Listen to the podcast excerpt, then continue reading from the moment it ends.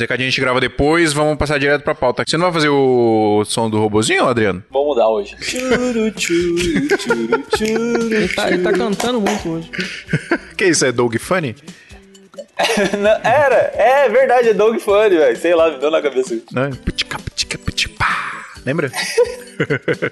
Vamos lá então. Doug. Sou eu.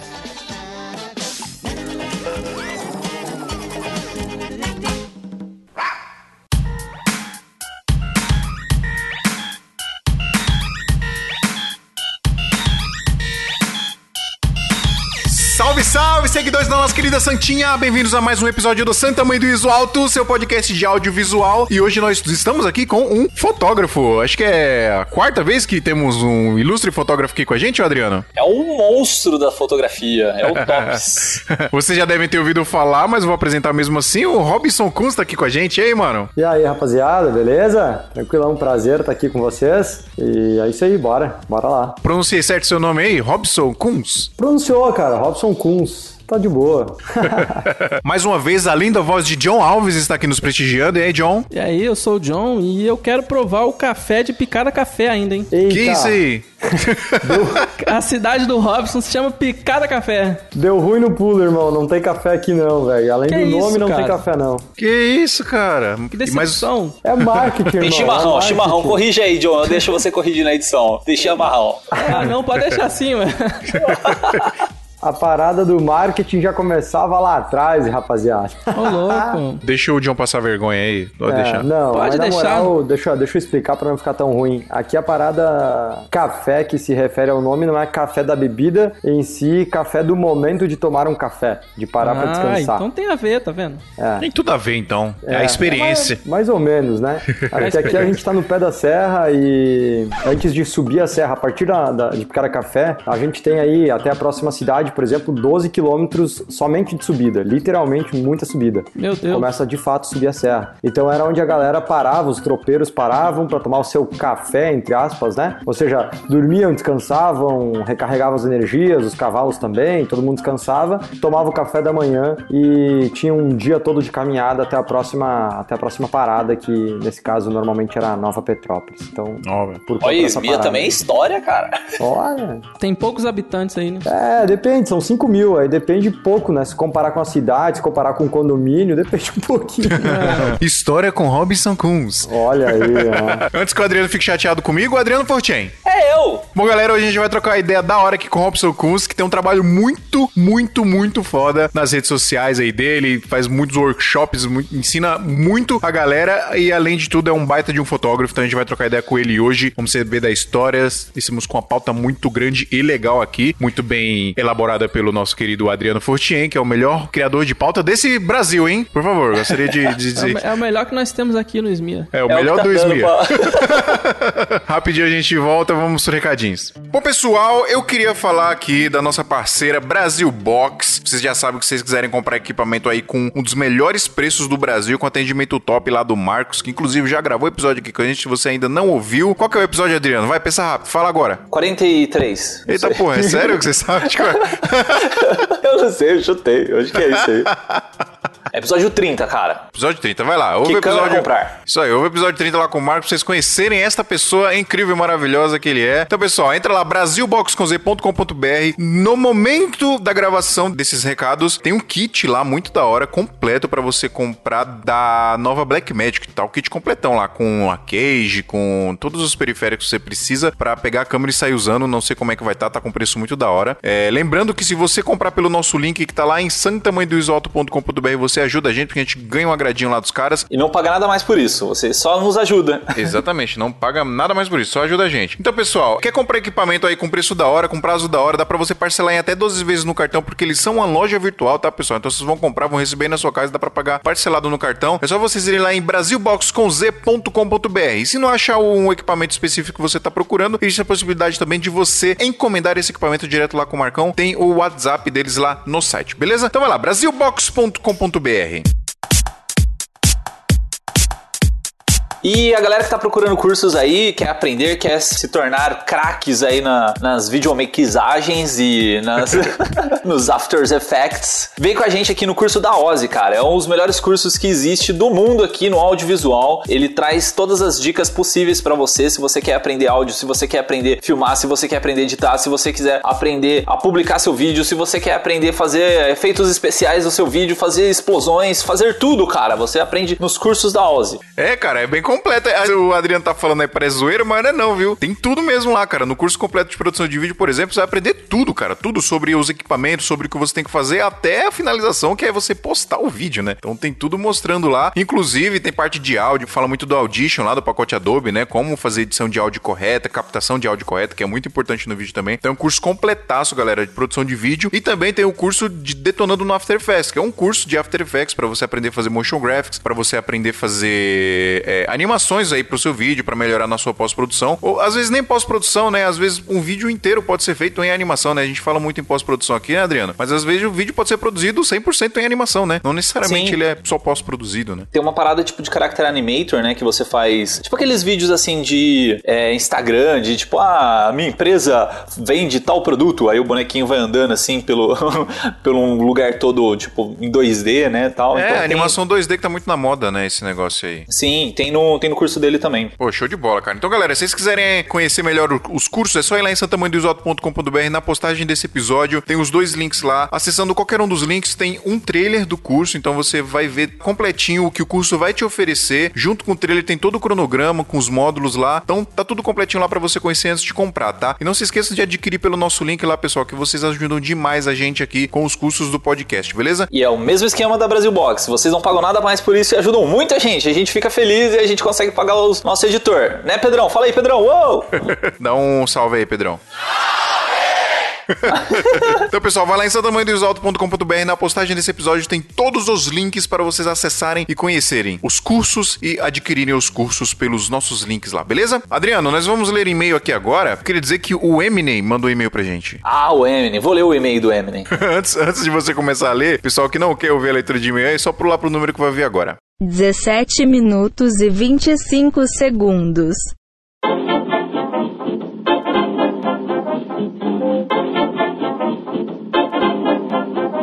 Então bora nessa, velho. Vou ler o e-mail aqui do, do Eminem, que ele é de Bielefeld. Bielefeld. Como é que é o negócio? Bielefeld. Bielefeld. Sei lá como fala essa palavra. Alemanha. Ele é de Battlefield, ó. Battlefield, é verdade. o e-mail dele é assim, ó. Alles von Anfang. Anfangsbad. Verspack Anstanbad. Klanman. Ó, o que você faz no audiovisual? Wangsman. Wangsman. W-I-X-M. Aí só a mensagem, né? Aí eu vou continuar. Klanman Hansen Spanner. Hans Hans Hansens. Para com isso, Adriano. Que porra é essa? Os caras estão mandando spam da Alemanha pra gente aqui, mano. Aí eu, dei, eu joguei aqui no Google Tradutor, mano, pior que é sério. Aí o que que é? É o cara, eu acho que ele vende é, embalagens e coisa aqui, que ó, é, fitas de cintar, fitas de embalagem, grampos, mangas, tensores, alicates de cintar, solda... Ah, não, tem que falar em, Mano, em o que, alemão, o que né? seria uma, uma fita de cintar? Ah, é a tradução do, do Google aqui, né? Então, seria fitas de cintar, fitas de embalagem, grampos, mangas... Fiquem, fiquem com o Adriano aí passando vergonha aí, pessoal.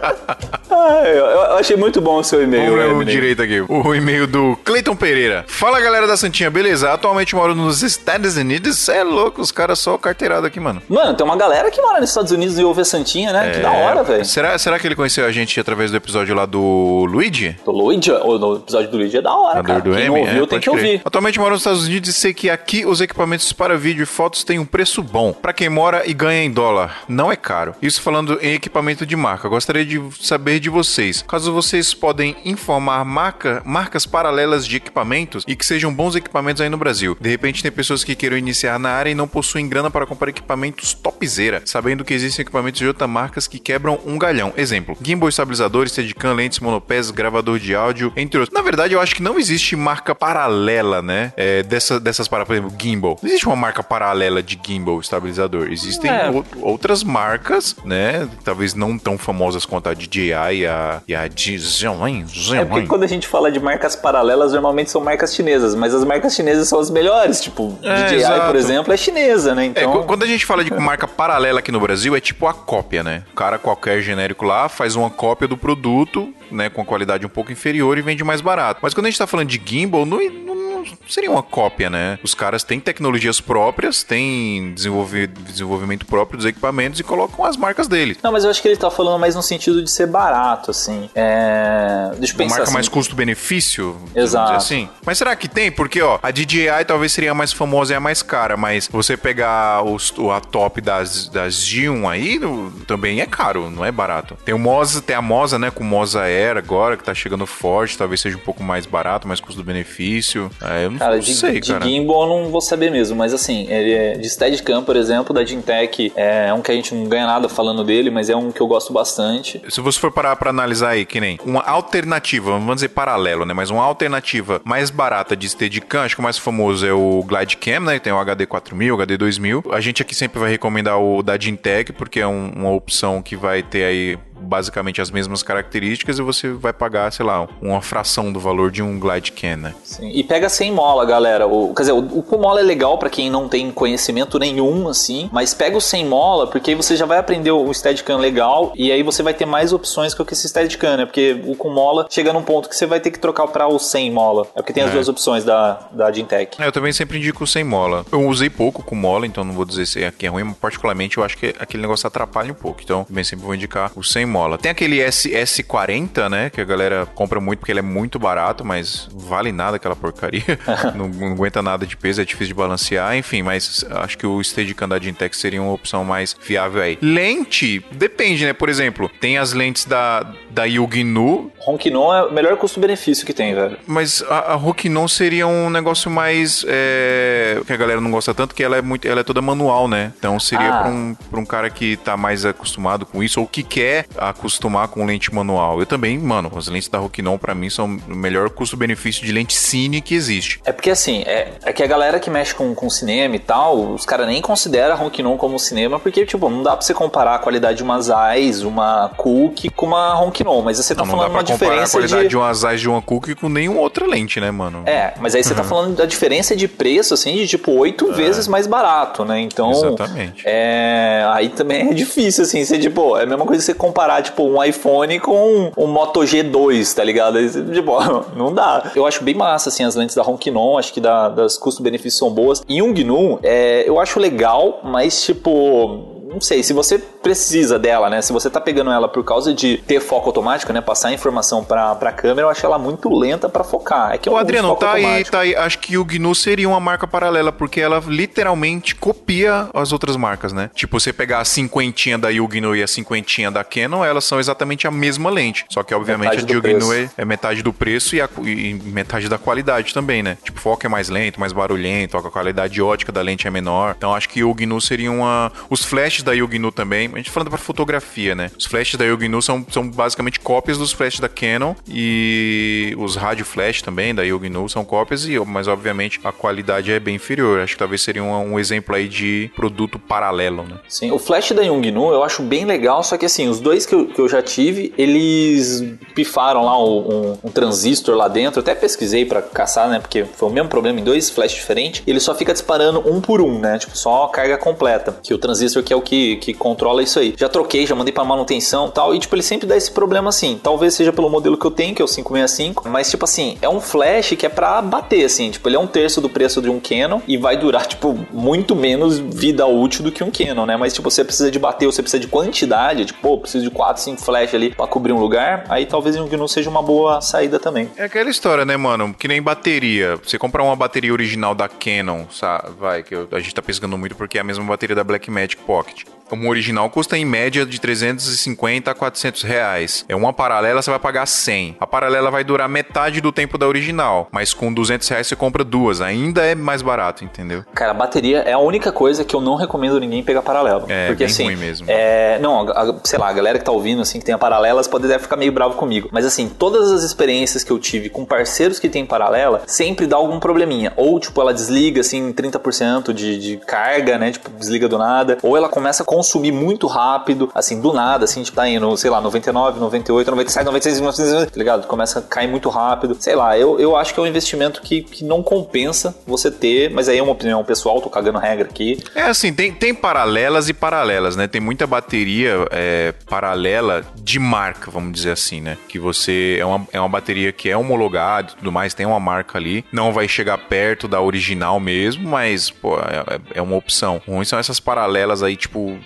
de fundo de quintal mesmo, que chega até a estragar o equipamento, né, cara? A que vem na Blackmagic mesmo, né, LP06, ela não é da Canon, né, ela é uma outra Não. marca lá que, que faz pra, pra Blackmagic. Ah, Exatamente. estabilizador tem um também que foi até um ouvinte que me perguntou qual que era a nossa opinião, não lembro qual episódio que a gente fez a leitura, do Fiotech, se eu não me engano, Fieltech. FI1, FI1 Tech. É, não cheguei a pesquisar muito sobre ele, mas ele é tipo a metade do preço, assim, do, dos cranes da vida, assim. Sei lá, talvez seja uma, uma forma também pra dar uma pesquisada. É, mas assim, é bom dizer que eles não são paralelos, né? São equipamentos desenvolvidos assim, ali, tem uma arquitetura própria, uma marca própria, mas são mais baratos, né? São mais. é, são mais custo-benefício, né? Vamos dizer assim. Sim. E agora de gravador de áudio, né? Só pra gente fechar, eu, eu assim, indico bastante galera que faz é, trampo mais guerrilha ter sempre um H4N, um DR40, assim, que são gravadores mais robustos. Mas como, sim, uma medida mais barata, tem o H2 que eu acho bem legal também, que ele capta bem, assim, ele tem canais externos, tem canal interno nele. E mais baratinho ainda, tem uns sonezinhos, cara, eu acho que é PX240. É, assim, ele só tem entradinha de, de gravação, ou você grava interno, ou você grava é, com, com, com microfone mesmo, assim. Mas assim, ele é baratinho, ele é pequenininho, você pode colocar em qualquer lugar. Coloca na mesa do DJ, coloca um outro na caixa e vai espalhando aí pelo evento. Também é uma boa saída. Legal. É, eu acho que isso seria uma pauta, inclusive, da gente fazer uma- uma- um episódio inteiro, né, cara? Tipo, opções mais baratas de equipamentos famosos, uma parada assim, né? Ah, é uma boa, é uma boa. Vamos pensar em gravar isso aí sim.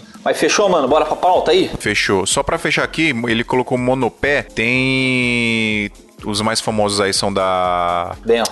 Benro é Não, foda. não, Manfrotto. tem a outra marca, Manfrotto, né? E uma opção mais barata, custo-benefício, que tem a qualidade aí bem compatível, são os da, os da Benro, né? É isso. Da Benro é muito bom. E tem um que eu vi também que é o da Siriu, que eu achei bem legal, mas eu acho que ele é um pouquinho mais caro. Mas, cara, ele é bem projetado também, o, o monopé dele. Mas, sei lá, Eu só mim... compro esse Shiryu aí se ele falar assim: Colerado do Dragão!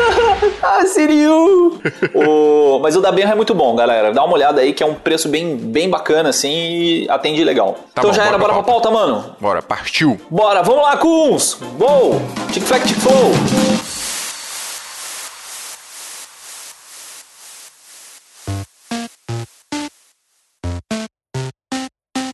Bom, Robson, você é fotógrafo. E o que mais? Diga aí, se apresente para os nossos ouvintes, por favor. Vamos lá, de forma rápida e resumida, sim, sou fotógrafo há exatos 13 aninhos, é, quase 14 já. É, e no meio dessa caminhada toda, eu me, me encontrei em outro caminho também, que é o ensino.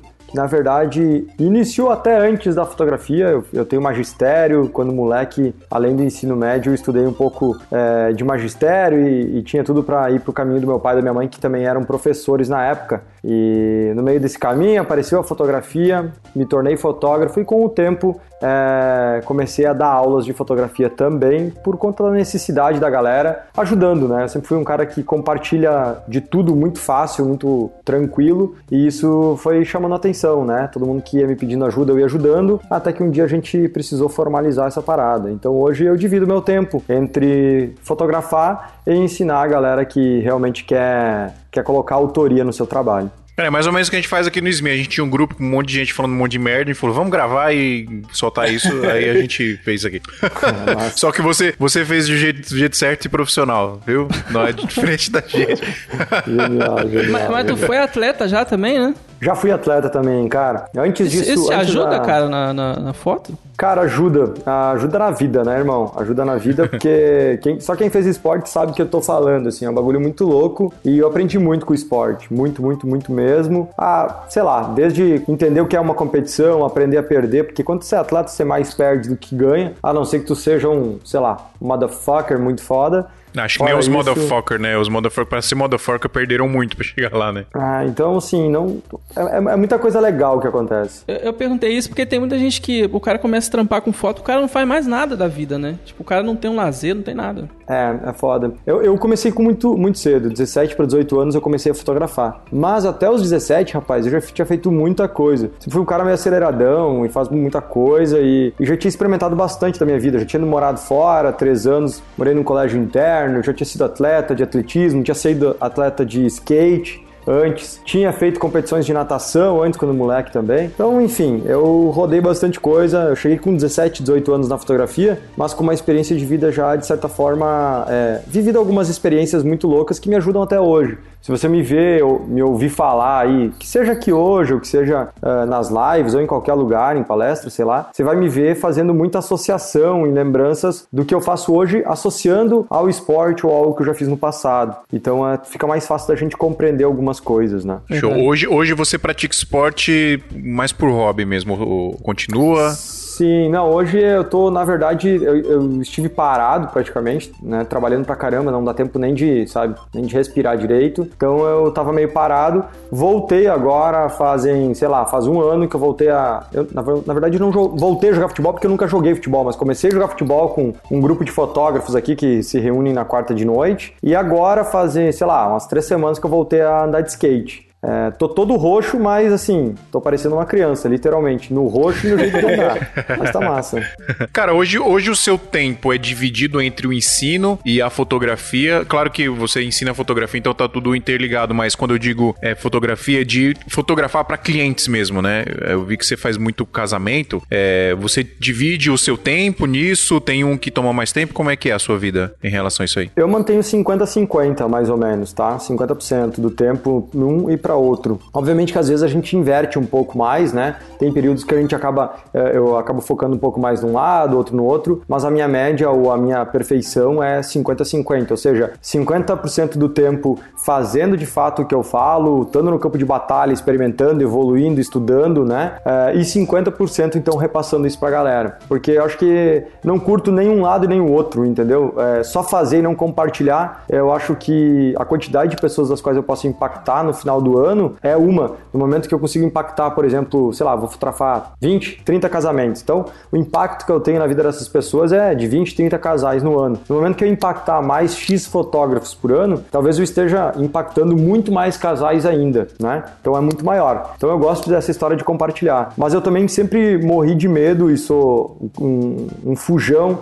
daquele professor, entre aspas, não nada, ver, nada contra a faculdade, mas o professor universitário, né? Que é aquele professor professor que tem tudo na teoria e a teoria é linda e o papel aceita tudo, prática. mas na prática ele nunca foi lá experimentar. E às vezes ele se tornou, fotó, uh, se tornou professor porque ele não conseguiu se dar bem no mercado de trabalho, né, no, no mercado em si. Porque afinal de contas, uh, não é a prova que diz que a gente sabe alguma coisa ou não sabe alguma coisa. Né? Para quem está trabalhando de forma, é, sei lá, empreendendo, sendo empresário, empreendedor, sei lá, a gente estar certo ou não é o mercado que diz, né? É o mercado que fala assim, tá, tá lindo, tá ótimo ótimo, pode cobrar mais porque eu vou te contratar igual. Ou não, tá uma bosta, eu vou contratar outro, né? Então, assim, acho que é o mercado que diz pra gente se a gente tá no caminho certo ou não. Então, nada mais justo do que quem ensina a estar todo dia botando a mão na massa no campo de batalha. É, isso é importante, cara, porque a gente gravou com o, o Bruno Botarejo. Você, ouvinte aí, eu não sei se você já ouviu, se você ainda vai ouvir no futuro esse episódio, essa é a mágica do planejamento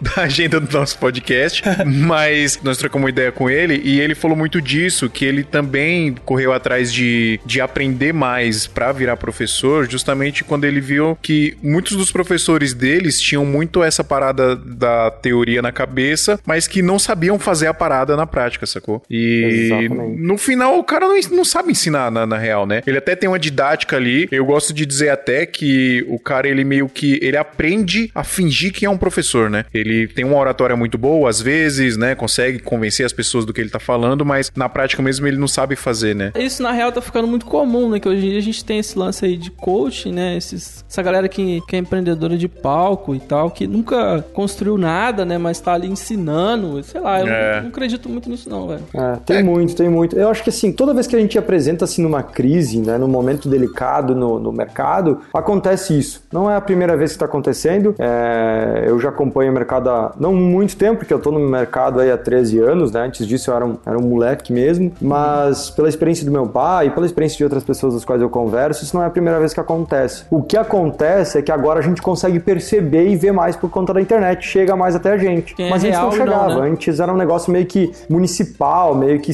né, regional, assim. Então o mercado vai lá e derruba alguns profissionais, ou seja, né, o mercado diz que esse cara não é tão bom, né? Porque, afinal de contas, quando tem pouco dinheiro, as pessoas dão mais valor pro dinheiro. Então elas pesquisam mais na hora de contratar um serviço. Então o cara realmente tem que ser muito bom e o preço ser bom, ou seja, o trabalho, o, o serviço ser muito justo para as pessoas te contratarem, né? Justo quer dizer um serviço muito bom com um valor é, interessante, que vale a Justo, né? cobrando. Exatamente. Então o que acontece? É... E aí, quando esse mercado tira algumas pessoas para fora, ele vai lá e diz, cara, então eu vou ensinar essa galera porque eu já vivi bastante. Mas viver bastante não, não resolve, né? Porque a gente vem do, do mundo onde é, ensino era medido em horas, concordam? A gente tinha X, tu tem sim. que fazer tantas horas. O Tantas curso horas todos- de tal curso, é. é, os cursos todos eram medidos em horas, né? E, e eu acho que o que, graças a Deus, a internet vem mudando isso, que o ensino não é mais em horas. Na verdade, quanto menor for a carga horária para um curso, melhor para mim, Robson. Eu não tenho muito tempo para estudar. Então, o tempo que eu tenho tem que ser foda, tem que ser direto ao ponto, tem que ser algo que realmente te chacoalhe. Então, assim, eu acho que hoje o, o ensino é medido por transformação, ou seja, o quanto eh, você vai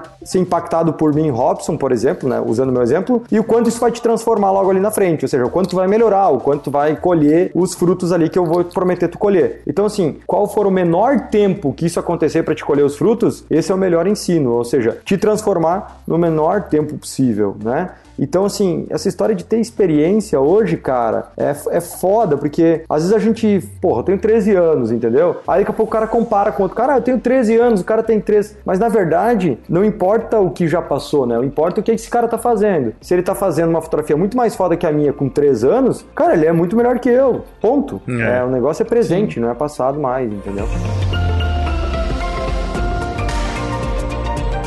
Ô, Kunz, deixa eu te perguntar, você é um cara que tem muitos prêmios, né? Tanto da, do Inspiration como do Fearless. É, e esses prêmios, assim, eles te ajudaram a fechar mais jobs, né? Fechar mais trabalhos? O que, que você recomenda pra galera, assim, tipo, de, sei lá, pra investir e tentar conseguir premiações também? Ou você acha que, não, é só, sei lá, é só um adendo a mais? Não, total, total. O cara que diz que não faz diferença é porque provavelmente ele não foi premiado ainda. Dificilmente você vai pegar alguém que diz que não faz diferença e que já foi premiado. Ou então você vai pegar um cara que vai falar que não faz diferença, mas ele já foi premiado, mas não premiou mais, então ele pulou fora. Normalmente acontece isso, tá? Posso estar falando besteira, mas é, eu tenho certeza que eu não tô. Se vocês forem pesquisar esses caras que falam essas coisas, é, geralmente acontece isso, assim. Então é, dá muito resultado sim, se tu souber usar, né? Sim, assim como você fizer um trabalho de alguém influente no teu mercado, se você fizer um trabalho incrivelmente massa ou diferente, um casamento diferentão, ou sei lá, eh, tem várias formas eh, de trabalhar isso no marketing. E premiar eu acho que é muito legal, porque eu, eu falo muito isso. Por exemplo, vocês já contrataram algum tipo de serviço assim que vocês tinham,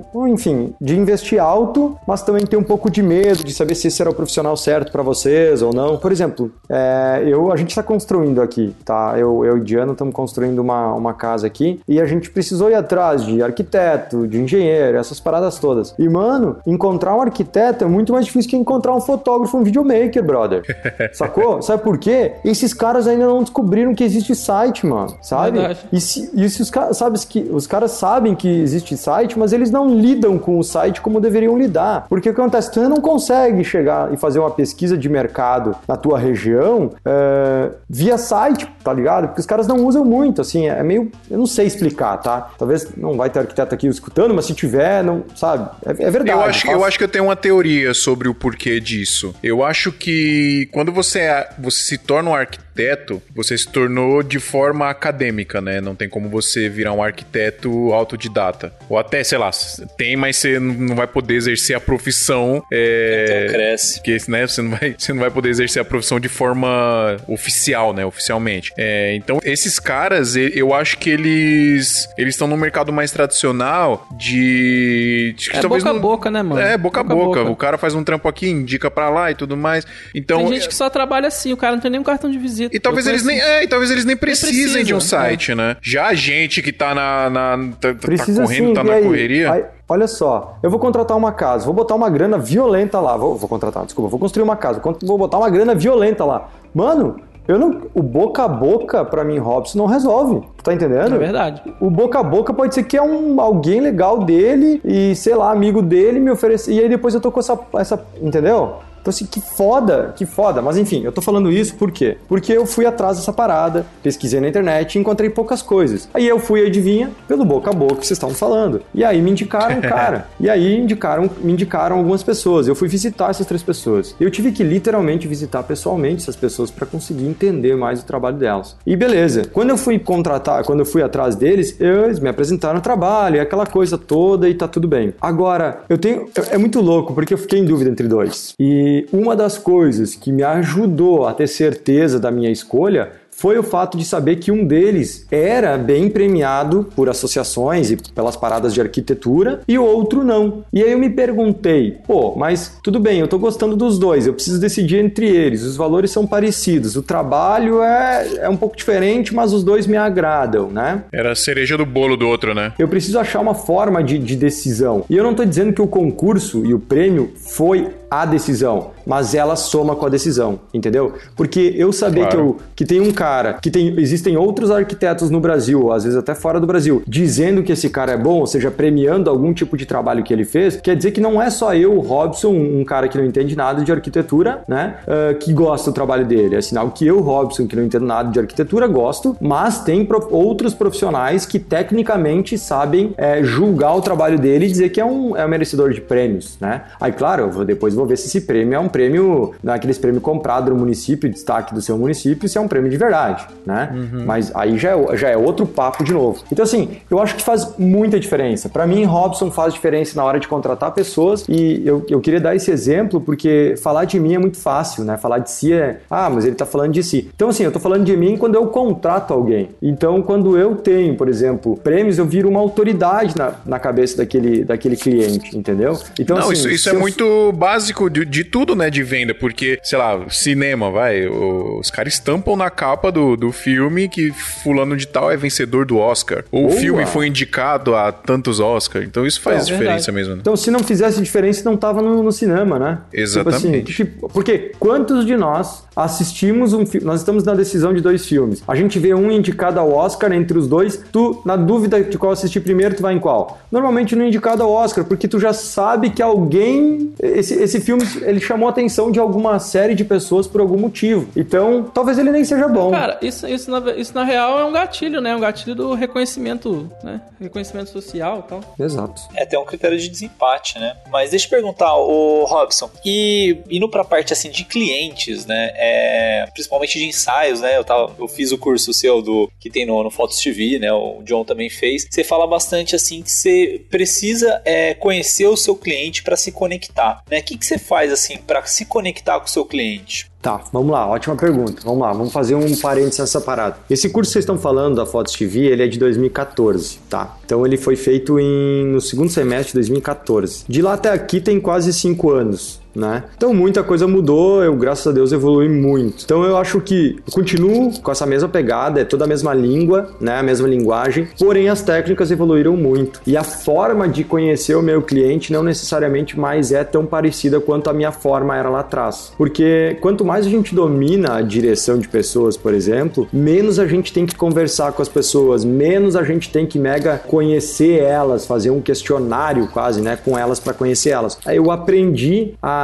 conhecer, né, a ler as pessoas de forma muito rápida, muito precisa, olhando para elas. Então hoje, por exemplo, eu fotografo boa parte dos meus clientes, eu não vi eles ainda pessoalmente. Boa parte deles eu, eu, eu falei com eles apenas pela internet Ou em alguns casos de ensaio, que não teve casamento, que é somente um ensaio, às vezes nem por isso não falei, eu não falei nem por call com eles, eu falei somente por e-mail. E a gente se encontra em determinado lugar e normalmente eles chegam até mim, ah, tu deve ser o Robson, né? Porque eles, pô, eles conhecem o- a, minha, a minha cara, né? Tá estampado Sim. em tudo que é lugar. Então eles querem falar comigo, ah, fulano, vocês devem ser o, né, o fulaninho, o Joãozinho e a Mariazinha. Isso, isso mesmo. Ah, que legal. A gente troca algumas ideias, rápido, jogo rápido e começa a fotografar. Mas por que isso? Porque hoje eu do- domino a direção a ponto de, de conseguir perceber é, os movimentos repetidos deles, é, a forma com que eles se encostam, a forma com que eles se movimentam, de forma muito rápida, porque a técnica da direção está muito, é, muito instaurada, digamos assim, em mim. Então hoje facilitou bastante, tá? É, um tempo atrás eu precisava um pouco mais de tempo para conseguir fazer essa leitura. À medida que a gente vai evoluindo, o- a velocidade das coisas também vão evoluindo. Você, na real, não pensa mais na, na técnica, né? Você pensa mais no. Você treinou os seus, seus olhos, né? Pra captar o que eles estão passando pra você ali, né? Exatamente, cara, muito louco. Eu tive semana passada no Rio de Janeiro, no, no Foto em Rio, num congresso lá, e, eu, e a minha palestra foi sobre direção. E eu chamei duas pessoas, é, duas pessoas, um casal, qualquer, ah, quem tá de casal aí? Daí levantou, vem cá, vem pro palco. Cara, quando eles iam caminhando pro palco, eu já tinha feito a leitura deles. tá? Eu virei pra galera e tal, sinalizei e pedi pra e aí, ah, eu não, não vou lembrar o nome da, da, da menina, eu falei, e aí, e aí, Mariazinha, você é tímida? Ah, eu sou, sou muito tímida, tô morrendo de vergonha aqui, mas, né? E aí eu dei um, eu dei um exemplo, mostrei pra eles é, como eu descobri que ela era tímida antes de conversar com ela. Porque ela veio caminhando, limpando o cabelo, com o olhar bem baixo, com a mão pra trás, enfim, várias coisinhas que ela se, ela se movimentou 10 metros da onde ela tava sentada até o palco. E, e ali eu já consegui perceber que ele era o cara que não tinha timidez, ela era tímida. Eu já fui percebendo várias coisas. Então, assim, eu mostrei na, mostro muito isso na prática de como é, é simples quando a gente tá focado no que a gente quer. Naquele momento eu preciso fazer o quê? Eu preciso conhecer aquelas pessoas o mais rápido possível, identificar os pontos dela o mais rápido possível para conseguir acertar né, ah, as minhas fotos e, e mostrar quem elas são o mais rápido possível também. Então, ah, como tu disse, assim, a técnica tá tão instaurada em mim, né, que fica mais fácil um pouco. Então, assim, eu já, eu já sei onde olhar, o que cuidar, como prestar atenção e naquele momento eu não tô preocupado ah, na minha câmera, o que composição eu vou fazer, o que luz eu vou fazer, eu tô preocupada na parte mais importante eh, da fotografia, que é eu me conectar com essas pessoas e, e entender como elas são para mostrar isso nas minhas fotos. E aí sim, a gente, quando vai começar a fotografar, eu vou me preocupar com a luz, com a composição e com o momento. Você já fez algum curso tipo PNL ou sei lá, de expressões corporais também, né?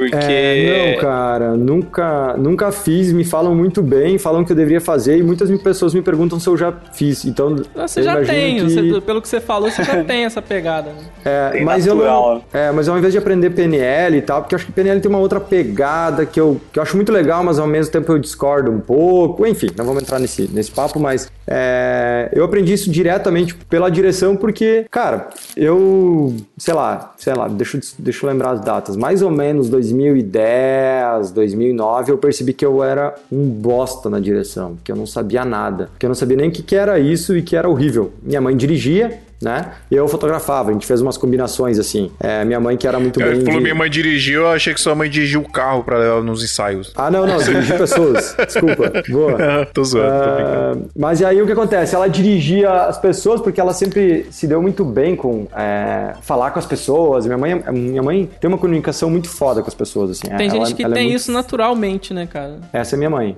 É. É minha mãe. Então ela, ela tinha essa facilidade, assim, tem essa facilidade. Então no começo da parada, a gente tinha uns combinados, porque eu tinha que descobrir toda a parte da câmera. Isso lá quando eu tava começando a fotografar, né? Então tinha toda aquela parte técnica. Pô, cara, usa flash, não usa flash, compõe, como é que compõe, fotometra, né? Manual, abertura, velocidade, ISO, caramba, 4, enfim, todas aquelas coisas que é tão simples pra gente quando a gente domina a parada, mas que no começo é tenso, né? No começo é tenso. E então eu, eu tive que me preocupar com tudo isso e eu não conseguia me preocupar com tudo isso e ainda conversar com as pessoas das quais eu tava fotografando, ou ainda sugerir alguma coisa, dizer onde botar o braço, dar ideias. Eu não era capaz de fazer tudo isso. E, e- e, cara, faz um parênteses, mas nós homens fazer duas coisas ao mesmo tempo é tipo, tem que ser, sei É lá. difícil.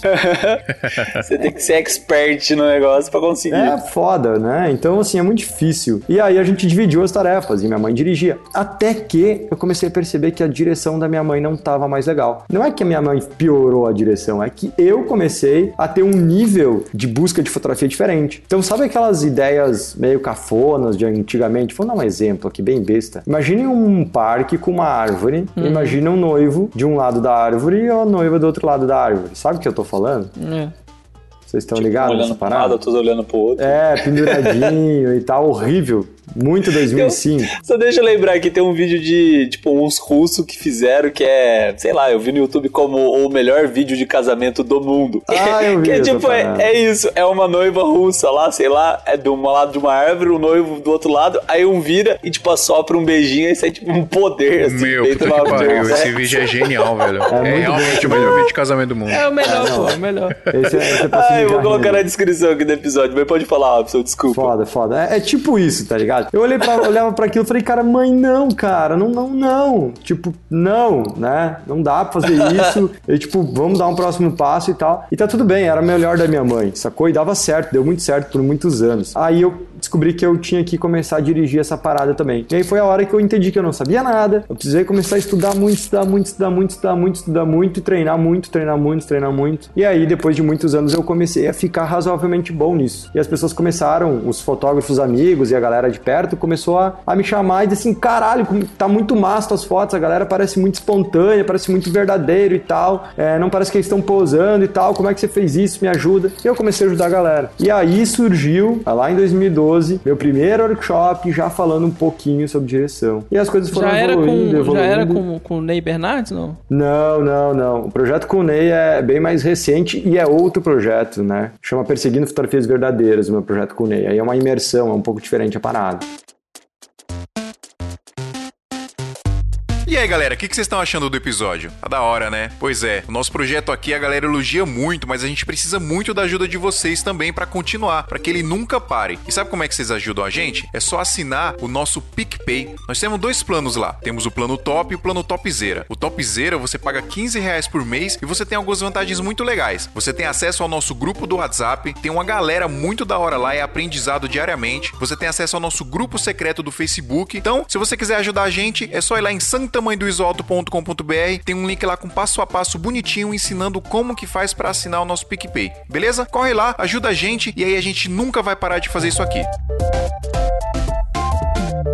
Ô Robson, ainda na, na, na parada da direção, é, tem muita gente que confunde e acha que dirigir um casal, dirigir uma pessoa de modo geral, é simplesmente você falar pra pessoa, ah, faz isso, faz aquilo, e, é, coloca a mão aqui, coloca a mão ali. E eu, eu sempre acreditei que é muito mais do que isso, e que você tá falando aí, tá, eu, tô, eu tô, tô me identificando muito aqui e tô concordando muito com tudo que, tipo, vai muito além, né? Você tem que, você saber ler o, o- como que as pessoas são, é, acho que tem a parada de você quebrar o gelo ali também, para as pessoas se conectarem com você. Tem uma parada da segurança também, de quando você é seguro fazendo aquilo ali, você passa segurança para as pessoas que você está dirigindo e essas pessoas se sentindo seguras acabam se soltando mais, né? Tem tudo isso, é- essa parada, né? Total, é exatamente essa a busca, né? Que nem o Kunz falou, assim, né? Tipo, o curso é um pouquinho antigo, mas é como eu ainda não consegui fazer o poder da autoria, eu vou me baseando nesse, né? Mas ele fala Claro. uma parte legal, que é questão de se ele tira fotos espontâneas ou se são fotos pousadas. Aí, tipo, no curso fala, não, são fotos dirigidas, né? Então,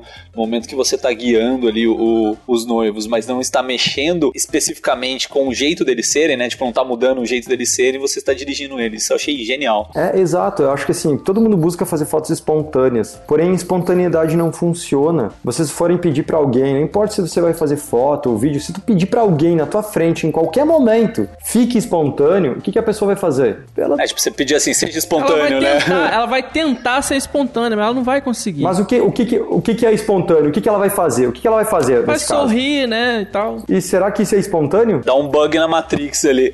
Eu acho que assim, se você estiver fazendo como registro, assim, tipo, um- como se fosse uma, uma visão externa do, do acontecimento, né? Sei lá, por exemplo, vai rolar um almoço lá da família antes do casamento. Você tá registrando isso, você consegue pegar a espontaneidade. Mas você tá num ensaio, num ensaio falar assim pros noivos, sejam espontâneos, não dá, cara. Vai ser uma coisa que vai, tipo, bugar a cabeça dos caras. Não né? funciona, exato. Chato, porque eu, eu, eu pergunto isso nas palestras, é muito engraçado. Porque eu falo pra ele, e aí, meu, brother, faz o seguinte, fica espontâneo pra mim. A pessoa fica, ai meu Deus, o que, que eu faço agora? Eu falei, cara, por favor, me ajuda, fica espontâneo, não me ferra aqui na frente de todo mundo, fica espontâneo. e o cara, tipo, não sabe o que fazer, sabe? E aí alguns começam a rir, eu falei, tá, mas eu, eu pergunto pra outra restante da galera, ele, tá espontâneo ou não tá? Uns dizem que sim, outros dizem que não. A maioria diz que não, mas na verdade ele tá espontâneo. O que que tu quer que ele faça ali? Plante uma bananeira ou vire uma estrelinha? Não, a espontaneidade naquele momento tá ele sentado, concentrado naquilo que o Robson tá falando em cima do palco. Sacou? Essa é espontaneidade. Eu tô aqui sentado na frente de uma tela de computador, olhando pra tela do computador e falando com vocês. Eu, eu tô mexendo meus braços, eu tô sendo espontâneo, entendeu? Mas será que é essa espontaneidade que a gente quer para as nossas fotos, né? Então talvez não. Então o que acontece? Pedir espontaneidade não funciona. Então a gente tem que dirigir as pessoas para que a gente consiga extrair essa espontaneidade das pessoas. E de novo, dirigir não é pedir para as pessoas fazerem alguma coisa. Se você pedir para alguém fazer alguma coisa, não necessariamente você vai estar fotografando a espontaneidade dela. Você vai estar fotografando ela fazendo alguma coisa. Mas e às vezes é- nem ela faria aquilo normalmente, né? Exatamente. Agora, quando você pede para ele fazer alguma coisa e não fotografa a ação, e sim fotografa a reação daquela pessoa fazendo aquilo, aí o jogo muda. Porque, por exemplo, vocês aí têm namorada e tal, mas vamos lá, vamos lá, vamos, vamos fazer um exemplo aqui. Se você fizer do nada uma cosquinha na barriga da tua, da tua namorada, mulher, esposa, sei lá, o que que acontece? Ela vai me dar um tapão e falar: para, cara. Tá, beleza. Quem mais? É, a minha vai, vai rir, sei lá. É, É, então, acho que aí- a minha vai dar uma risada também. Ó, já temos duas, já temos duas, três reações diferentes, né? Tem mulher que fica pé da vida, né? Tem mulher que gosta, tem mulher que sorri, tem mulher que fica com vergonha, sabe? Então, assim, dando um exemplo bem besta, tá? Mas eh, já são. O que acontece? Quando eu vou pedir, por exemplo, uma cosquinha, co- o lance não é, a foto não é a pessoa fazendo cosquinha uma na outra, e sim como uma reage àquilo, como elas reagem àquilo. Então, aquela noiva, aquela menina que subiu no palco da palestra semana passada, o que- adivinha o que ela fez? Ela se envergonhou toda, ela fechou os braços, baixou a cabeça, se escondeu toda. Por quê? Porque ela era envergonhada. Então ela tá falando muito do- de quem ela é ali, tá entendendo? Então a espontaneidade é isso, é saber quais ações fazerem, né? A direção é isso, saber quais ações fazerem para conseguir é, fotografar as reações das pessoas. E aí talvez quem sabe você começa a chegar ah, mais próximo de fotografar as pessoas que como elas realmente são. Aula É, grátis a- a aí, ordem- galera. Aula grátis. É, a ordem é essa, né? Você quer uma reação X, então você tem que buscar a ação Y, né? Exato. A ordem é é a contrária, né? Do que a galera geralmente pensa, né? É, só que as pessoas elas normalmente pedem pra alguém fazer uma Ação. reação que elas uma reação que elas querem fazer e aquilo acaba virando só uma ação. Exato. É, é meio complexo essa parada. É, às vezes a gente não se dá conta. É, cara, vou te dar a real, tá? É muito simples, mas é difícil de virar a chave. É, é simples de fazer depois que a gente vira a chave. Você percebe, quando- na hora que você vira a chave, você percebe? Não, total, total. E eu, quando eu digo virar a chave é quando a gente aprende e domina essa parada de fazer, sabe? Você pode, se o cara que não sabe dirigir ou tá aprendendo a dirigir na parada toda, ele escuta isso e diz, cara, isso faz sentido. Mas fazer sentido e ir lá e conseguir executar isso é diferente. Diferente, porque tem né? vários detalhezinhos ali no meio que podem fazer as coisas darem muito certo ou fazerem darem muito errado, né? Porque direção é, um, é- tu tá ali quebrando o gelo e conquistando a confiança das pessoas. Se der certo, velho, elas estão na tua mão, ou seja, elas passam a confiar em ti e aí tu que manda na parada, né? Isso é muito legal. A minha experiência com o teu curso foi a seguinte, né? Eu fiz lá e tal. Eu falei, porra, agora sim, né? Agora eu vou fotografar igual esse cara, mano. Aí eu fui e fiz alguns ensaios, cara. Aí depois eu olhei as fotos, cara, não ficou igual ao do Robson, velho. Ainda- eu, ainda, eu ainda não entendi ainda o que ele tá falando, né? Só que depois de um tempo você acaba que você vai achando o seu próprio caminho, né? Exato, Deixa eu até exato. puxar uma pergunta que é, é no final da pauta nossa aqui, mas eu queria já puxar agora. Que é, se eu seguir todas as suas ideias, Robson, eu ainda continuo sendo autêntico? Cara, ótima pergunta. É, essa pergunta é muito boa. Eu acho que as pessoas deviam fazer mais isso. Porque eu falo sobre autoria, né? Eu digo, tá, Robson, você fala sobre autoria, que é o quê? O que é autoria? É botar sua personalidade, a sua linguagem, seu jeito na fotografia. Então, se eu fizer igual o do Robson, como é que eu vou estar fazendo? Como é que eu vou me tornar autor, né? Então essa é a grande sacada e diferença do meu, do meu, da minha forma de ensino. Eu não ensino as pessoas a fazerem aquilo que eu faço, né? É, e conseguirem o resultado que eu, que eu consigo, é, porque senão eu vou estar criando robôs no mercado. E isso não resolve. Robô é só uma cópia, né? Não vai, não vai à frente não. Então o que acontece? Eu ensino a técnica da parada. Quando você aprende a técnica, você escolhe o que você vai fazer com a técnica. Olha só, se tu entender, se tu estudar, eu quero ser um escritor. Vamos, vamos tirar a fotografia de lado, fica mais fácil. Eu quero ser um escritor. Primeira coisa que eu preciso ser para ser um bom escritor é, é o quê? É dominar a gramática, a, né, a, orto, a grafia, a parada toda, não escrever errado e tal. Quando e aí, quando a gente escreve, existem centenas de técnicas para escrever, né? Para chamar atenção, para finalizar, início, meio e fim. Tem várias técnicas da parada. Se você vai estudar com o escritor Joãozinho, que é bom de uma técnica, você vai aprender as técnicas dele. Mas não necessariamente você vai fotografar, vai escrever que nem ele, as mesmas histórias que ele escreve, as mesmas coisas que ele escreve. Tu vai pegar a técnica dele para escrever aquilo que você quer escrever na parada, botar as, as tuas ideias no livro. Agora não adianta você ser um cara com uma história história muito foda, com uma ideia muito foda, você colocar isso no papel e não tiver técnica, ou seja, a tua gramática for ruim, tiver muito erro, as pessoas vão até entender que a história é boa, mas antes de entender que a história é boa, eles não vão conseguir entender a história porque eles não conseguem entender aquilo que tu está tentando dizer para eles. Então a gente precisa dominar, no caso de um escritor, precisaria dominar toda a técnica de escrita para depois as pessoas entenderem a história que a gente está escrevendo, entendeu? E na fotografia, na minha opinião, é a mesma coisa. Você vai aprender as técnicas, aquilo que dá certo, aquilo que não dá tão certo assim, e isso você vai colocar no seu trabalho, do seu jeito, né? Tu vai fotografar mais agitado ou mais calmo, vai depender do que? Do hobby Robson? Não. Vai depender da tua né? personalidade. Agora, se você dominar a técnica, por exemplo, do espelhamento que eu tô vendo aqui no, no, no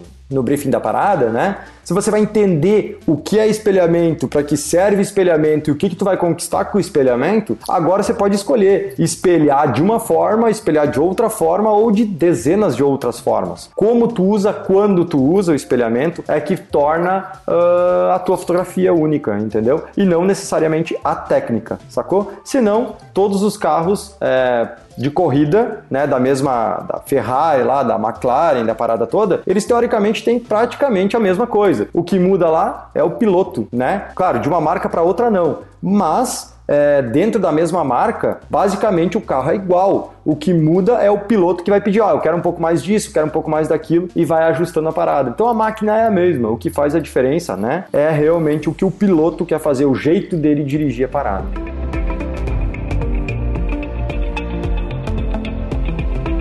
Que, que é esse espelhamento, Robson, é. que você falou? Vamos lá, espelhamento é uma ótima forma de é, dirigir as pessoas no sentido de, de dar movimento ou de conseguir explicar para eles o que tu quer que aconteça na parada, né? De uma forma organizada, sem colocar, sem, sem expor eles ao ridículo, ou principalmente fazendo eles entender da forma mais rápida possível. A gente que é fotógrafo, videomaker, a gente sabe, quando a gente está de frente para a pessoa, quando a gente fala lado direito, né, e aponta para o lado direito, na verdade a gente está apontando para o lado esquerdo daquela pessoa. Então Sim. a gente tá. É o contrário à parada. Então o que acontece? Quando a gente está dirigindo, acontece muito das pessoas não entenderem exatamente aquilo que a gente quer. E aí a gente não consegue se comunicar muito bem, a pessoa não entende muito bem e começa a ficar aquela situação meio, meio chata, meio, né, aquele silêncio, aquela coisa meio, meio ruim de quebra, quebra de conexão. Então o espelhamento, é, basicamente, ao invés de tu falar direita e esquerda, é tu começar a mostrar isso para as pessoas, né? Uh, se tu quer, tu tem uma ideia de frente a frente, onde posicionar os braços, ou o que fazer, é você espelhar, uh, espelhar para eles e mostrar para eles, por exemplo, com o teu assistente, né? Ou de fato mostrar isso para as pessoas, porque a gente é muito mais é mais fácil das pessoas entenderem vendo as coisas do que só ouvindo as coisas. Eu peguei um pouco dessa técnica, é que eu fazia muito ensaio de, de fashion, né? Fashion moda, tal.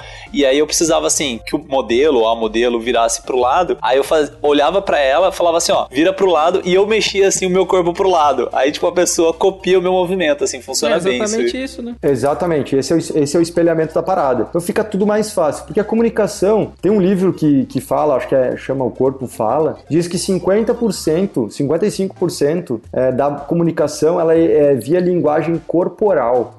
Né? Quando eu estou fotografando, eu tenho certeza que o meu corpo fala mais do que 55% do que da minha comunicação. Eu falo muito com o corpo. É, chega a ser engraçado eu fotografando, assim, é, né? Uma vez eu tava é, dirigindo um casal de noivos depois do casamento, sabe aquele ensaiozinho que rola depois da cerimônia? E aí eu coloquei o- os noivos, eles de frente um pro outro, falei pro noivo segurar aqui, né, na- nas costas dela, dar aquela caidinha assim, e falei pra noiva, joga o buquê pra trás. Ela pegou e jogou o buquê longe. Literalmente.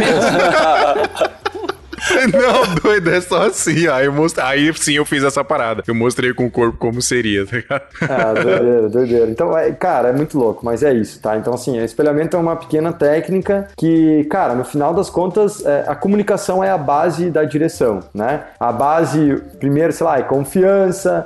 Depois, se a gente né, tiver a confiança, a gente tem que passar essa autoconfiança para as pessoas. Como a gente passa essa autoconfiança com as pessoas? É pela comunicação, né? Então a gente tem algumas técnicas dentro disso para conseguir passar com- ah, e, e comunicar de forma mais clara é, possível para as pessoas entenderem e a gente ter resultado bom. Porque não adianta, cara. É, clareza é a nova parada do universo. Assim. Quanto mais claro for tudo, mais, mais fácil a gente conquista o que a gente quer. Uma coisa que me chama muita atenção nas, nas suas fotos também é, a- é a cor que você escolhe. Às vezes eu vejo uma foto e falo, cara, essa Vende foto é do. Robson. é.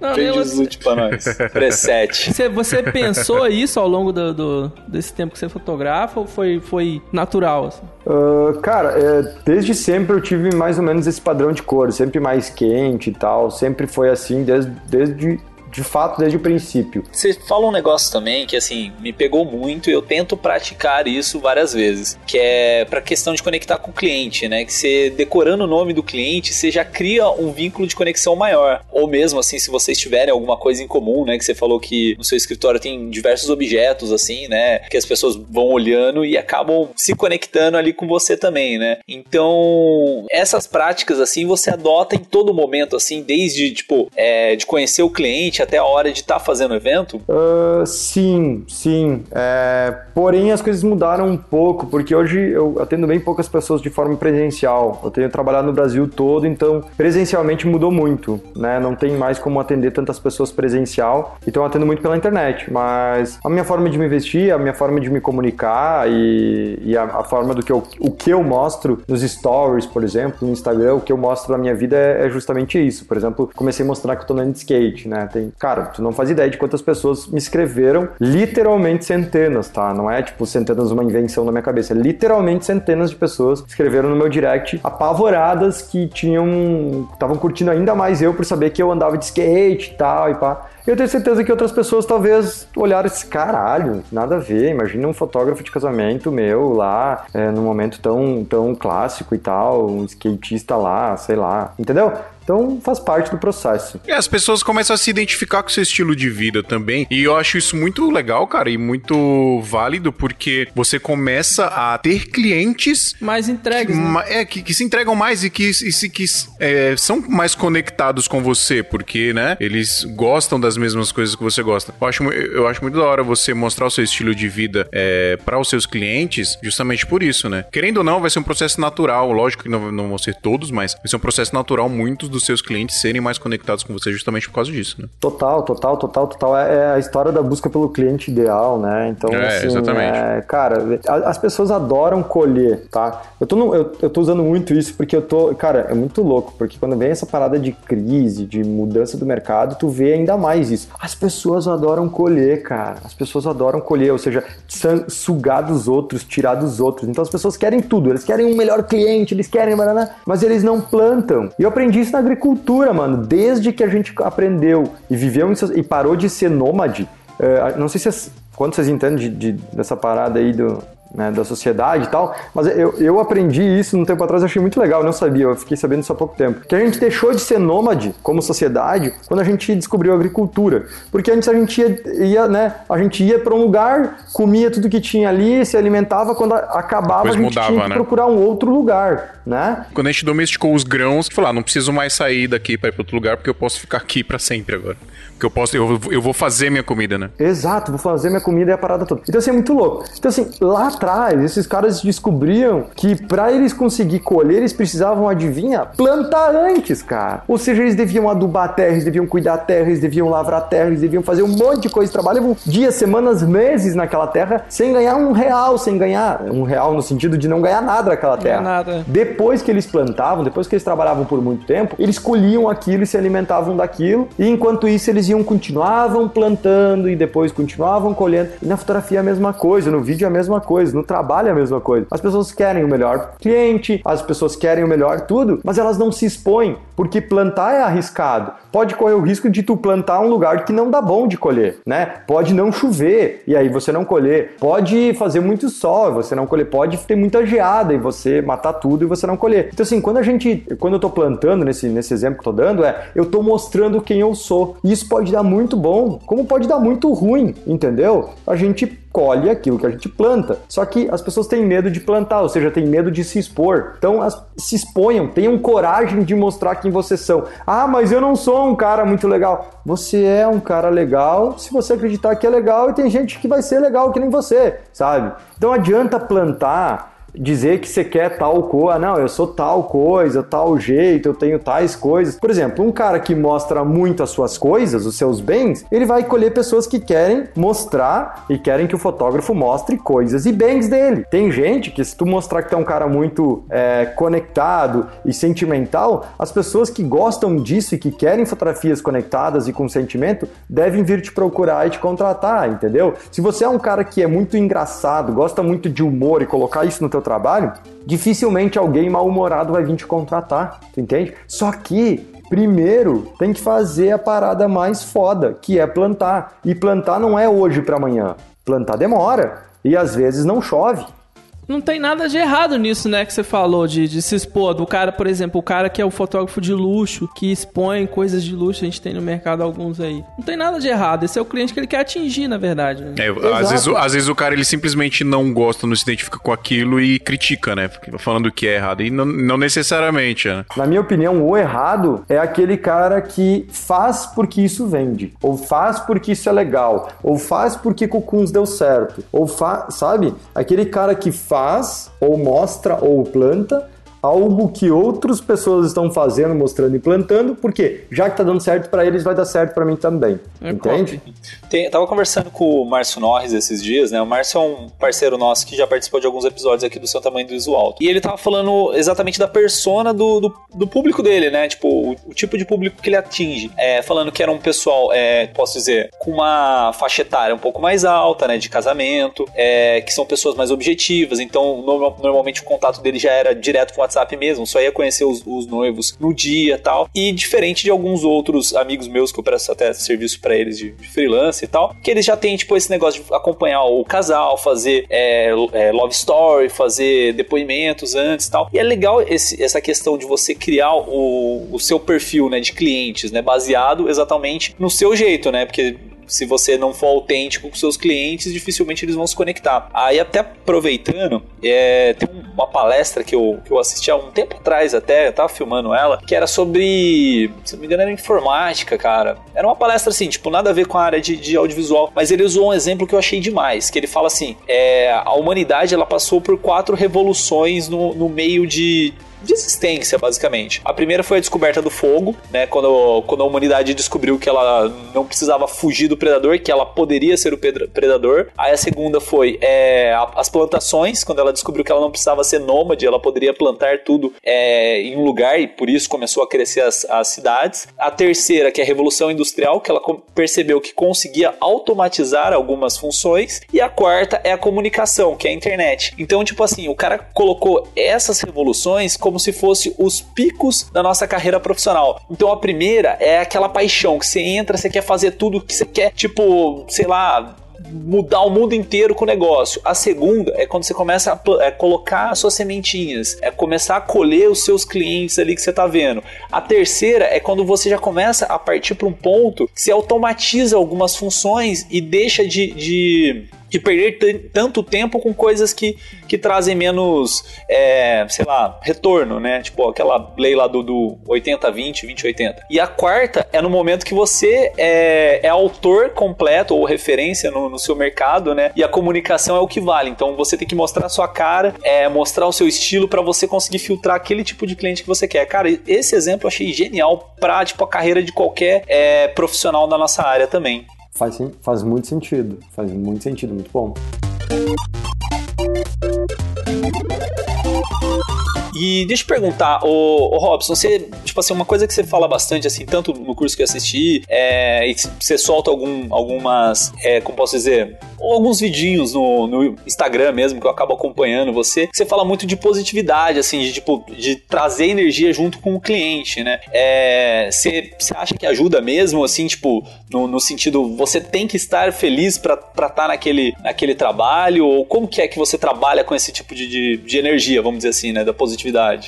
Mas, eu- cara, eu acho que a felicidade nesse caso não tem muito a ver com a energia, assim, é muito louco, tá? Porque eu comecei conversando com você sentado na minha cadeira aqui na minha sala e escorado pra trás e tal, eu não vou conseguir mostrar pra vocês, mas escorado, uma, né, numa cadeira, enfim, cadeira de escritório aqui, de, de trabalho, escorado pra trás. Quando eu comecei a falar sobre, eu não, não lembro qual momento da conversa, mas que eu comecei a falar mais é, e, e defender uma tese, uma, uma, uma ideia minha, é, naquele momento eu me escorei para frente, ou seja, eu tirei o escoro lá de trás, tirei minhas costas do escoro, é, escorei os meus braços na, na, na, na mesa e vim para frente da tela do computador. Olha que louco, olha como isso é inconsciente e não tem ninguém na sala aqui. Mas só esse movimento físico já muda a forma com que eu me comunico na expressão da, da minha voz. E isso tende a entrar no ouvido das pessoas de forma diferente. Eu falo com mais energia, tende a entrar mais forte nas pessoas. Se a pessoa não concordar, beleza, tá tudo bem. Mas se a pessoa concordar, vai entrar mais, vai penetrar mais né, dentro dela. Se ela não gostar, vai detestar cada vez mais. E tá tudo certo, é aquilo que a gente estava falando sobre se expor. Então o que acontece? É, eu entendo que nós somos responsáveis por tudo Uh, por todas as nossas fotos, que sejam nossos vídeos. Nós, profissionais, somos os responsáveis pelo resultado do nosso trabalho.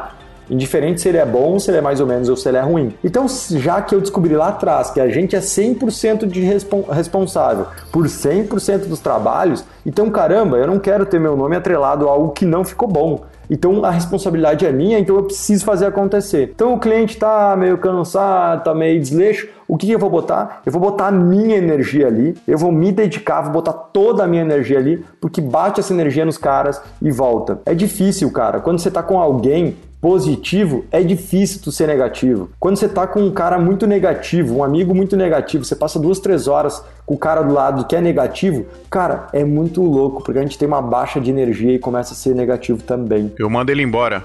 É, exato, sabe? Sai daqui, É- né? Cara, quando a gente começa a andar com gente que fala mais palavrão, a gente fala mais palavrão. Quando a gente começa a andar com gente que não fala palavrão, a gente não fala palavrão, a gente também começa a não falar palavrão. A gente é a média das cinco pessoas das, cinco pessoas das quais a gente mais é, anda e se comunica. É Então, quando cara, você se casa, né? Você acaba pegando os hábitos da pessoa. exato, eu preciso colocar a minha, a minha energia na, naquele trabalho para conseguir esse resultado que eu quero, sacou? Então, sim, eu sou muito enérgico e eu sou assim no meu dia a dia. E, e esse sou eu, né? Show. Show de bola. E o silêncio, cara, você acha que atrapalha muito na conexão com as, com as pessoas? Porque assim, eu, eu tô pensando assim, numa gravação, às vezes você fica quieto em alguns momentos, né? É, no ensaio fotográfico também, você acha que, tipo, isso atrapalha? Muito. Quer experimentar? É, aqui, silêncio aqui vai ficar chato, né?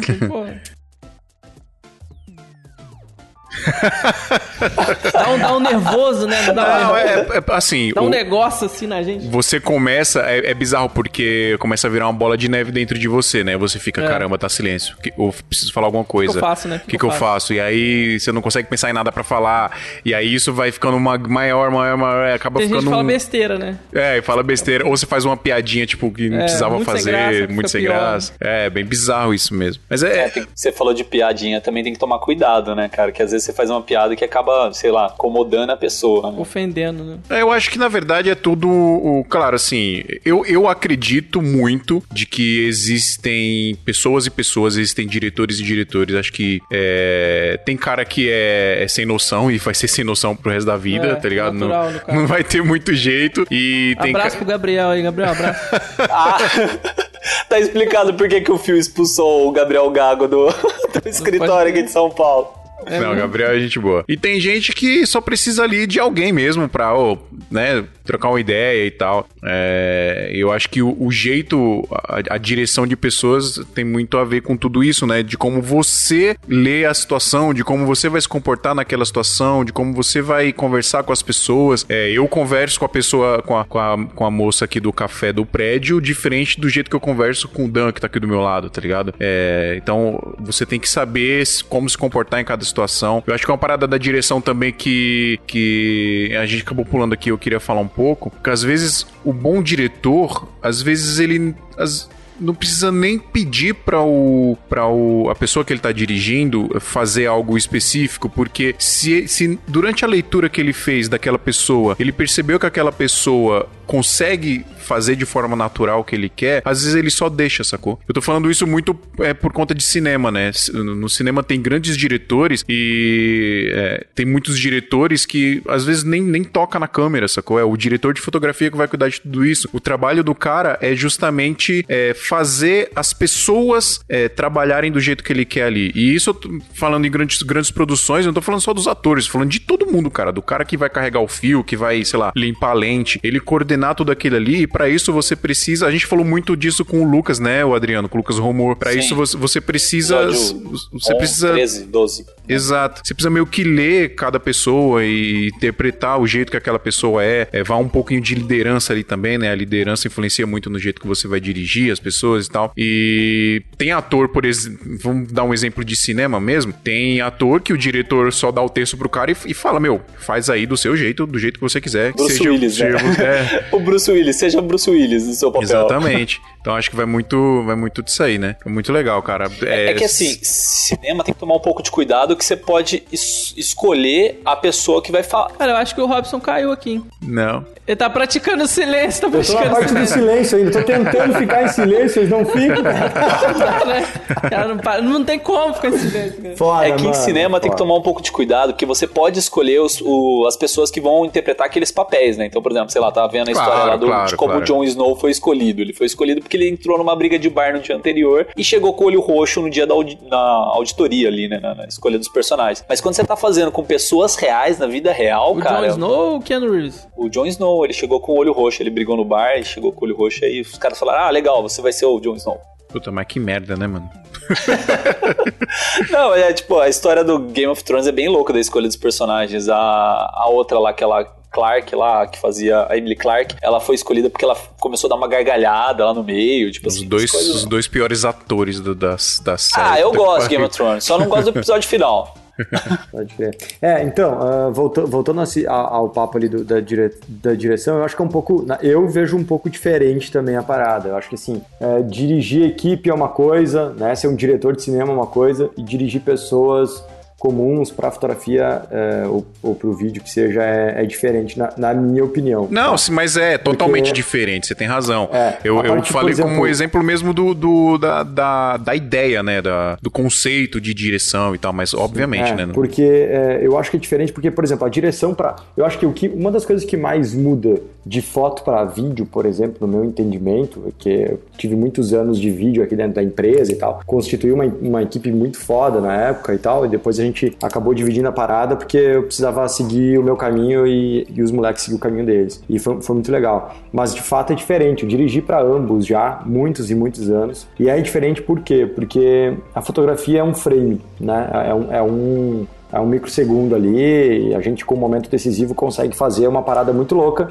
é, que visualmente, você olhando assim, não parece tão legal e depois a foto fica muito massa. O vídeo é um pouco diferente, porque não é no, no- não é no segundo, ele precisa de alguns segundos para a cena se completar, no meu ponto de vista, tá? Então ele não é tão rápido assim a direção. A direção é um pouco mais, ela tem mais começo, meio e fim. Na fotografia ela não tem tão começo, meio assim, é, e meio e fim assim. Então muda um pouquinho. A base é muito igual, muito parecida. A questão da confiança, a questão da conquista, a questão da leitura, a questão é, da confiança, do, de passar a confiança. Enfim, poderia falar um monte de coisa de espelhamento, de uma série de coisas aqui que a gente nem comentou, porque isso é só a ponta do iceberg de uma, de uma boa direção de verdade, mas são diferentes um pouco o processo, tá? Lá na hora de como fazer e literalmente o que fazer, o que sugerir, quais ações mandar para fotografar as reações muda bastante. E aí vai mudar, é isso que vai mudar, por exemplo, a direção de um casal para a direção de uma menina de 15 anos, para uma direção de uma gestante, para uma direção de uma família. A base toda é a mesma, mas o conceito é o mesmo, né? Os pequenos detalhes de como dirigir, o que falar, o que buscar de reação,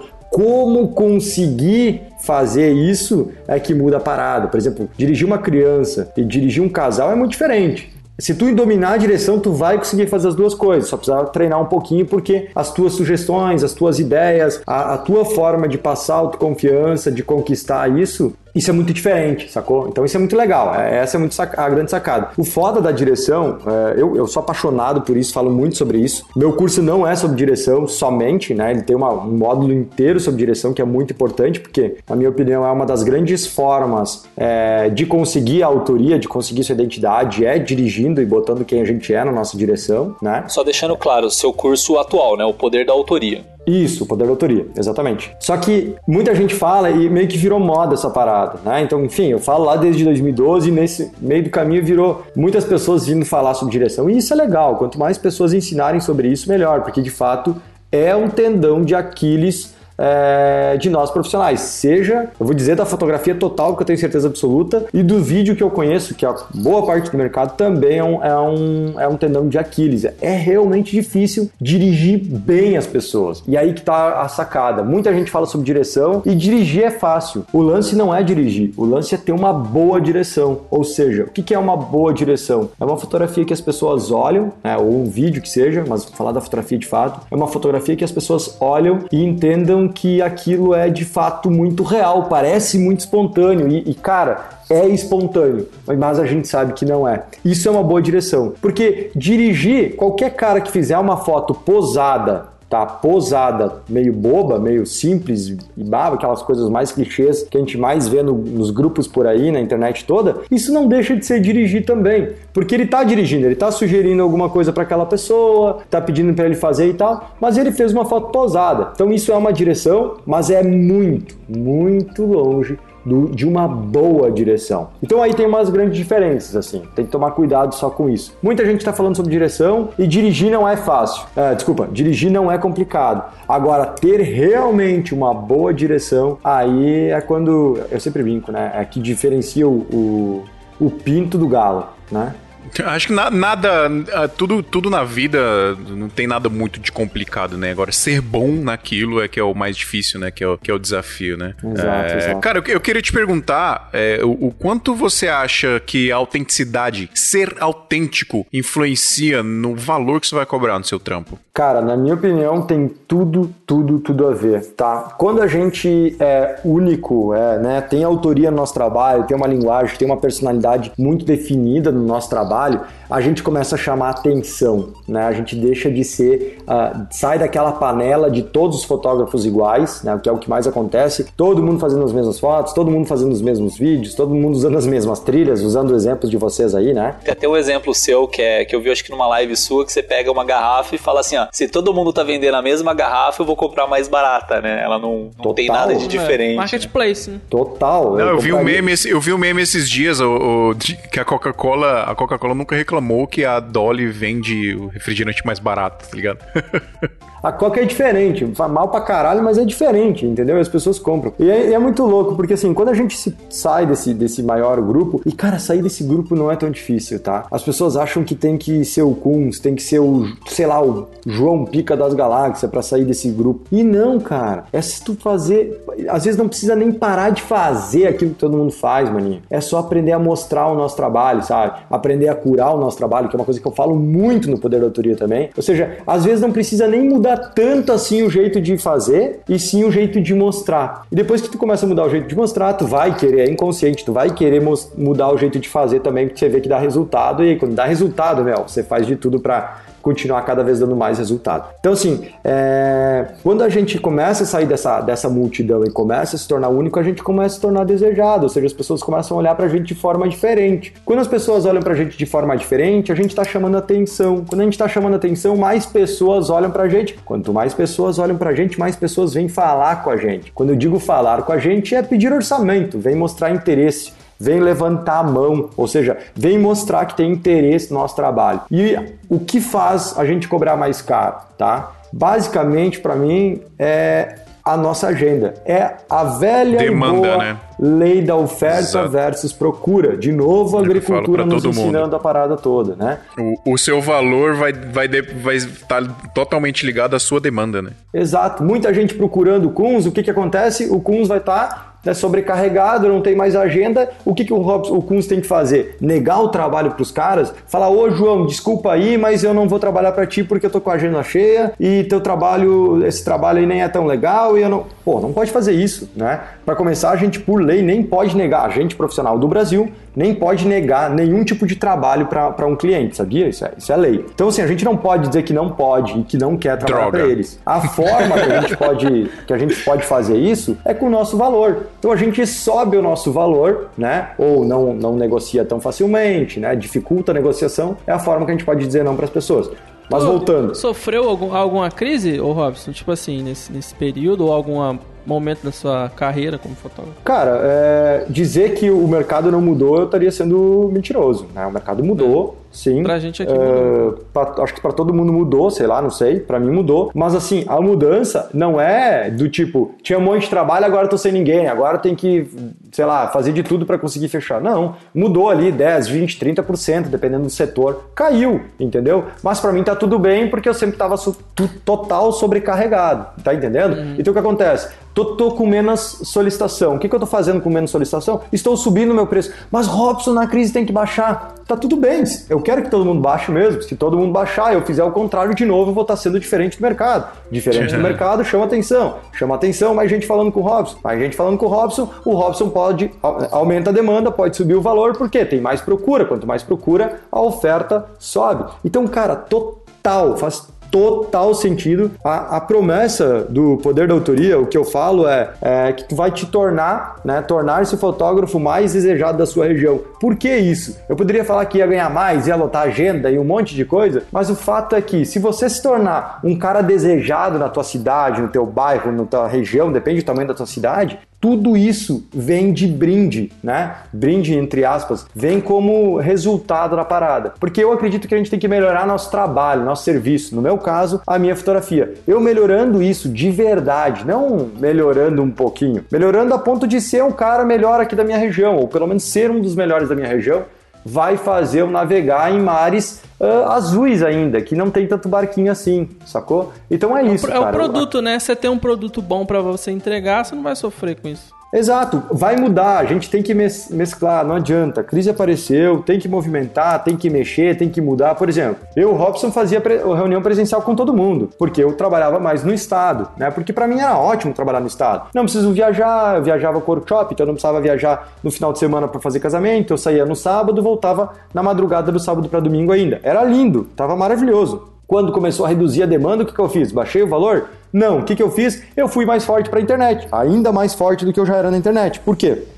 Comecei a atender para fora do estado. Então eu comecei a aceitar fazer reuniões por call, que eu não fazia, eu não aceitava. O cara era de Santa Catarina, eu falava, cara, Santa Catarina é do lado do Rio Grande do Sul, mano. Pega o carro, anda 8 horas e vem aí fazer uma reunião. O cara, como assim? Vou andar 8 horas para fazer uma reunião com o meu fotógrafo de um casamento? Falei, cara, um monte de gente faz isso, por que você não pode fazer? Você, você ia até o você ia até o casal no caso. Não, não, fazia, não, eu fui, eu fazia eles vir, né? Ah, tá. E eles vinham, cara. Era louco porque eles vinham, né? Só que daí o que acontece? Começou a cair a demanda e tal, e aí o que eu fiz? Não, fulaninho, eu vou fazer uma, vamos fazer uma reunião por call, né? E aí eu comecei a abrir, cedi nesse ponto e comecei a, a fazer as minhas reuniões que eu fazia presencial pela internet. Ou seja, antes eu, eu trabalhava para o estado do Rio Grande do Sul, né? E para algumas pessoas fora do estado que eram muito doentes pelo meu trabalho, que vinham até mim, mesmo estando em outros estados. E agora não, agora eu trabalho para o Brasil todo. Se quer, sabe, do Pará, do Acre, faz uma reunião comigo, a gente faz uma Mentira reunião. que você aqui. não foi no Acre, deixa de ser mentiroso, não O Acre nem existe. existe. No Acre eu não fui ainda não. Mas eu já tive um casal Que de lá, maldade, velho. mano. Nossos ouvintes do Acre vão querer matar a gente. Será que tem, cara? Será que tem? Deixa eu ver uma Cara, mensagem tem, aí. velho, tem. É, mês passado deu quase 100 acessos no Acre. Eu, eu fotografei o noivo do Acre. E aí eu. E, a- e ela é do Rio Grande do Sul. Cara, eu zoei muito ele. Ele falou, meu, eu, eu ainda duvido que o Acre existe. Mas eu moro lá, não importa. Eu ainda continuo duvidando. Acre é o Projac, né? Ó, Projeto já fiz Acre. americano, francês, japonês, agora do Acre. É complicado, não daí não. É, eu, eu- eu só acredito quando eu for e, e voltar de lá. Aí eu acredito.